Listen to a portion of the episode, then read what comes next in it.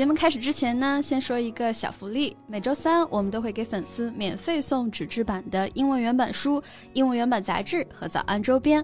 微信搜索“早安英文”，私信回复“抽奖”两个字，就可以参与我们的抽奖福利啦。嗯，这些奖品都是我们的老师为大家精心挑选的，是非常适合学英语的材料，而且你花钱也很难买到。坚持读完一本原版书、杂志，或用好我们的周边，你的英语水平一定会再上一个台阶的。快去公众号抽奖吧，祝大家好运！Colin，问你一个问题啊，你相信世界上所有的父母都爱自己的孩子吗？Yeah.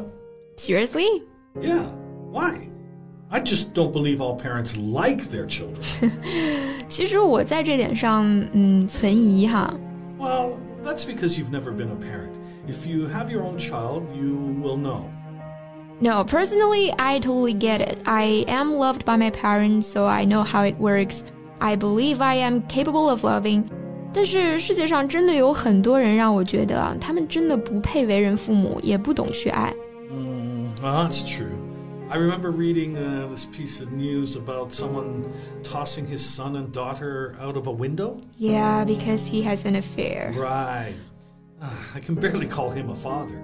I can hardly call him a human, actually. 没错，真的是禽兽不如哈。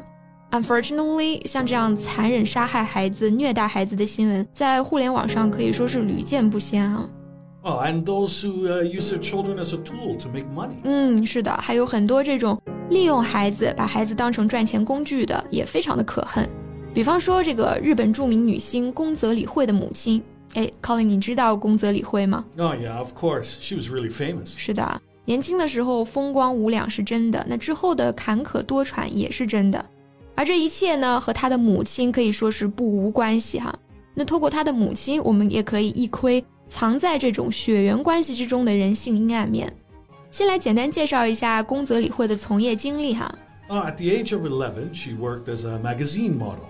After entering show business at the age of 15, she became the most popular starlet in Japan. 嗯，十五岁正式进入演艺圈，已经收获了相当大的知名度了。但是就是在这个时候呢，她的母亲做出了一个影响宫泽理惠一生的决定。Right. Her mother persuaded the 18 year old to take nude photos for an album. And listen how she sugarcoated this. Beautiful things should be left in the beautiful moment. How absurd is that? Very absurd.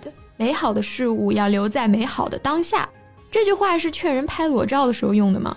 那很明显哈，这个母亲就是在强行美化这件事情。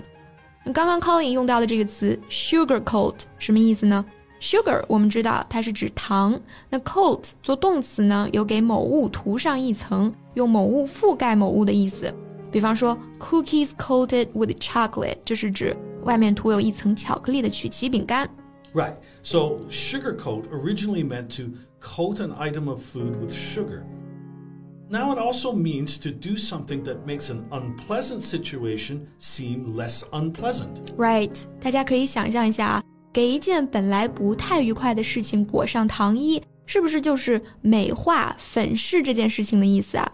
所以呢，sugarcoat 做动词，它就表示美化、粉饰的意思。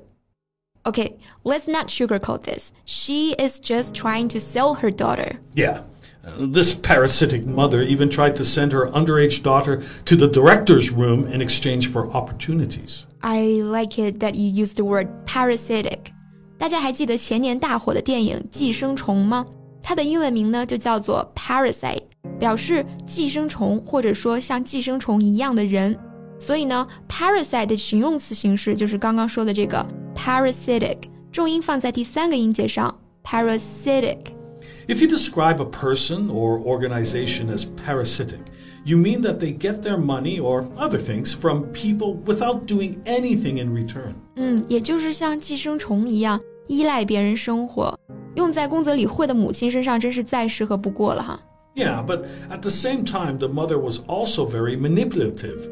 She took full control of her daughter's life and career. 确实， 他取代了这个宫泽理惠的经纪公司，一手掌控他所有的商业演出。所以呢，你刚刚说他非常的 manipulative，这个词的动词原形是 manipulate，它表示操纵、控制。加上形容词词尾 eve，manipulative 就表示善于操纵的、会控制的、会摆布人的。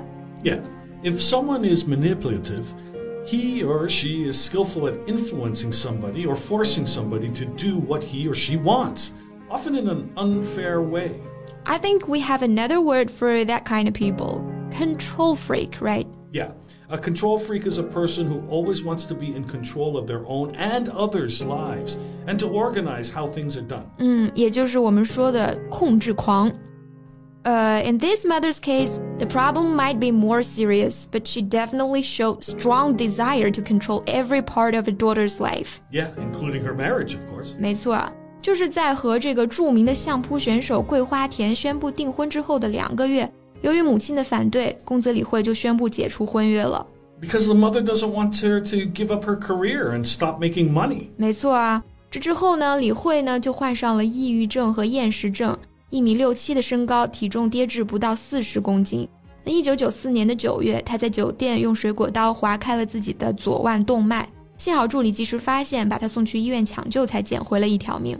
So in 1996, she had to announce that she temporarily quit the entertainment industry and went to the United States for treatment.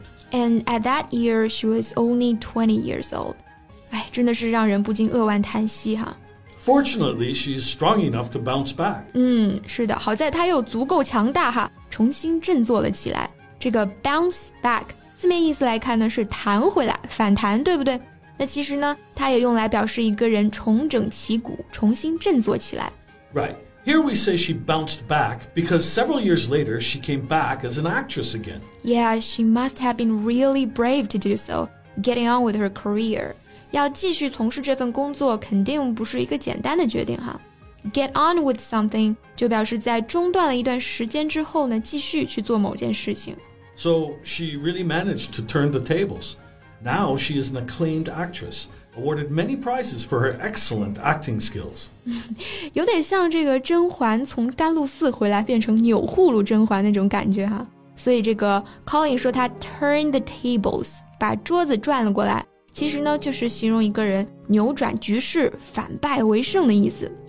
So what did she do during the years to turn the tables? Well, according to her, two things reading and painting. 哇哦，原来读书和画画有这么神奇的力量啊！Anyway, we should all feel happy for her, right? Now she got rid of the control of a mother and has her own daughter. She loves her family and is loved by them. 相信对于当初那个十几岁就经历了爱情破灭的女孩来说，这是最好的安慰。好了，今天的节目就到这里。最后再提醒大家一下，节目的所有内容我们都给大家整理好了文字版的笔记，欢迎大家到微信搜索“早安英文”，私信回复“笔记”两个字来领取我们的文字版笔记。